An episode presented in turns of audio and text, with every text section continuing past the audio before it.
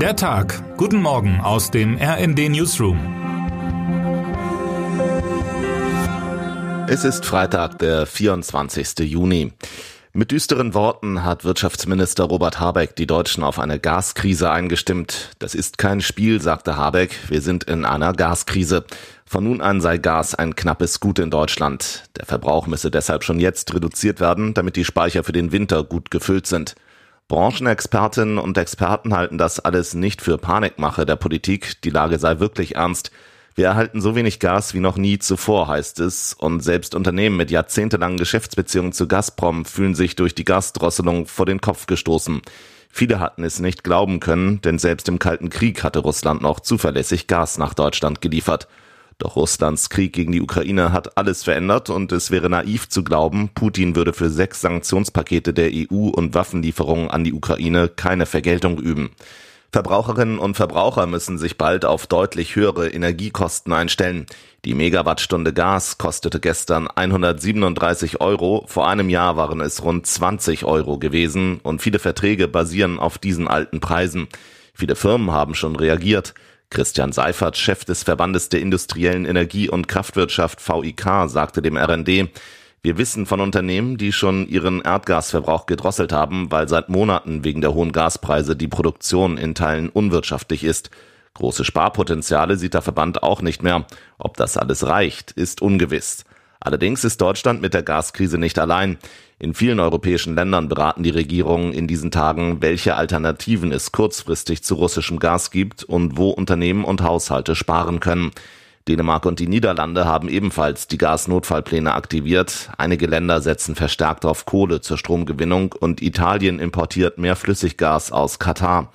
Österreichs Energieministerin Leonore Gewessler rät, nur noch mit Deckel zu kochen und die Heizung etwas herunterzudrehen. Energiesparen lautet das Gebot der Stunde. Habeck empfiehlt, die Heizung vernünftig einzustellen oder einen hydraulischen Abgleich durchzuführen. Letzteres könne die Heizkostenrechnung um bis zu 15 Prozent drücken. Wer ein Haus oder eine Wohnung besitzt, kann mit vielen kleinen Maßnahmen die Energiekosten reduzieren. Mieterinnen und Mieter haben dagegen kaum Möglichkeiten, berichtet meine Kollegin Johanna Apel. Damit sie nicht von hohen Jahresabrechnungen überrascht werden, rät der Deutsche Mieterbund, jetzt Geld zurückzulegen oder mit dem Vermieter oder der Vermieterin eine höhere Vorauszahlung zu vereinbaren. Wie hoch die Kosten für ein warmes Zuhause im Winter werden, auch das ist ungewiss. Russlands Erpressungsversuche mit dem Gas scheinen an der europäischen Einigkeit aber weitgehend abzuprallen.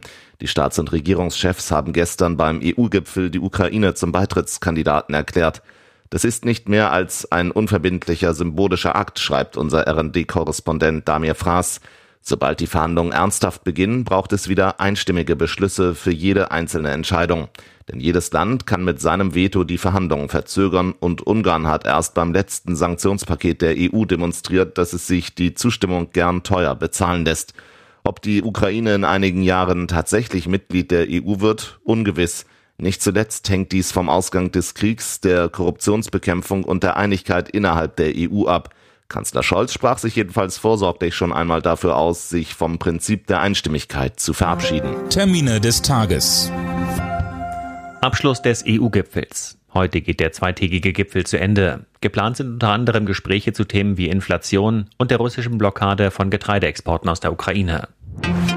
Abstimmung im Bundestag. In Berlin wird heute entschieden, ob das sogenannte Werbeverbot für Abtreibungen, Paragraph 219a, abgeschafft wird. Was heute wichtig wird. Letzter Schultag in NRW. Das bevölkerungsreichste Bundesland startet als erstes in die Sommerferien. Doch der Start in den Urlaub könnte für viele unangenehm werden. Wer mit dem Flugzeug in den Urlaub will, muss wegen des Personalmangels an den Airports mit stundenlangen Wartezeiten beim Check-in und an den Sicherheitskontrollen rechnen. Und damit wünschen wir Ihnen einen guten Start in den Tag. Text Sven Christian Schulz, am Mikrofon Tim Britztrup und Sönke Röhling. Mit rnd.de, der Webseite des Redaktionsnetzwerks Deutschland, halten wir Sie durchgehend auf dem neuesten Stand. Alle Artikel aus diesem Newsletter finden Sie immer auf rnd.de slash der Tag.